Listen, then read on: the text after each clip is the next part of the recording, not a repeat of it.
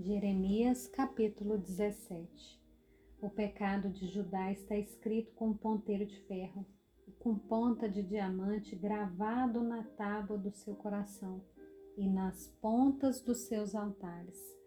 Os seus filhos se lembram dos seus altares e dos postes da deusa Zerá junto às árvores frondosas, sobre as colinas elevadas e nos montes do campo Darei os seus bens a todos os seus, todos os seus tesouros, como despojo. Farei o mesmo com seus lugares altos por causa do pecado, em todos os seus territórios. Você terá de abandonar a herança que lhe dei. Farei com que você sirva os seus inimigos numa terra que você não conhece, porque o fogo que você acendeu na minha ira queimará para sempre. Assim diz o Senhor Maldito aquele que confia no ser humano, que faz da carne mortal seu braço e cujo coração se desvia do Senhor. Porque ele será como um arbusto solitário no deserto e não verá quando vier o bem. Pelo contrário, morará nos lugares secos do deserto, na terra salgada e inabitável. Bendito aquele que confia no Senhor e cuja esperança é o Senhor, porque ele é como a árvore plantada junto às águas, que estende as suas raízes para o ribeiro, e não receia quando vem o calor, porque as suas folhas permanecem verdes, e no ano da seca não se perturba, nem deixa de dar fruto. Enganoso é o coração mais do que todas as coisas, e desesperadamente corrupto. Quem poderá entendê-lo? Eu, o Senhor, sondo o coração.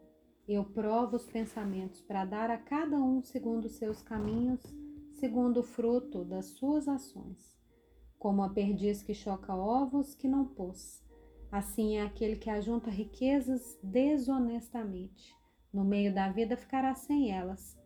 No seu fim, passará por tolo. Um trono de glória enaltecido desde o princípio é o lugar do nosso santuário. Ó Senhor, esperança de Israel, todos aqueles que te abandonam serão envergonhados. Os nomes dos que se afastam de ti será escrito no chão, porque abandonam o Senhor, a fonte das águas vivas. Cura-me, Senhor, e serei curado. Salva-me e serei salvo, porque tu és o meu louvor. Eis que eles me dizem: Onde está a palavra do Senhor? Que se cumpra.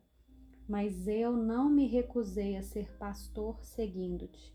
Também não desejei o dia da aflição, tu sabes. O que saiu dos meus lábios está no seu conhecimento. Não sejas para mim motivo de terror. Tu és o meu refúgio no dia da calamidade. Que sejam envergonhados os que me perseguem e não seja eu envergonhado. Assombre-se eles e não me assombre eu. Traze sobre eles o dia da calamidade e destrói-os com dobrada destruição. Assim me disse o Senhor: Vá e fique junto ao portão do povo pelo qual entram e saem os reis de Judá depois, vá também a todos os outros portões de Jerusalém e diga a todos: escutem a palavra do Senhor, vocês, reis de Judá e todo Judá, e todos os moradores de Jerusalém que entram por esses portões. Assim diz o Senhor, para o próprio bem de vocês.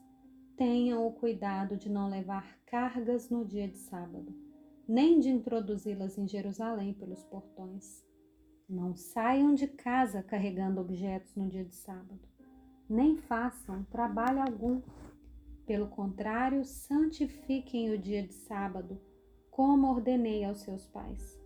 Mas eles não me deram ouvidos, nem atenderam.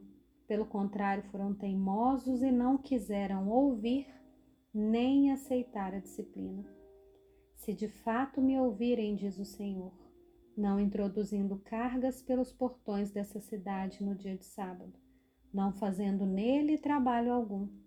Então, pelos portões dessa cidade, entrarão reis e príncipes que se assentarão no trono de Davi, andando em carros e montados em cavalos.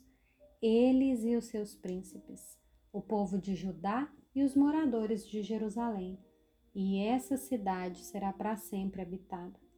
Virão das cidades de Judá e dos arredores de Jerusalém, da terra de Benjamim, de, da Cefelá, das montanhas e do sul, trazendo holocaustos, sacrifícios, ofertas de cereais e incenso, oferecendo igualmente sacrifícios de ações de graças na casa do Senhor.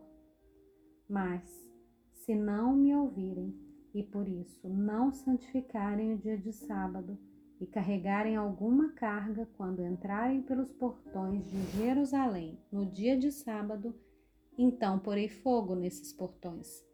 O fogo queimará os palácios de Jerusalém e não se apagará.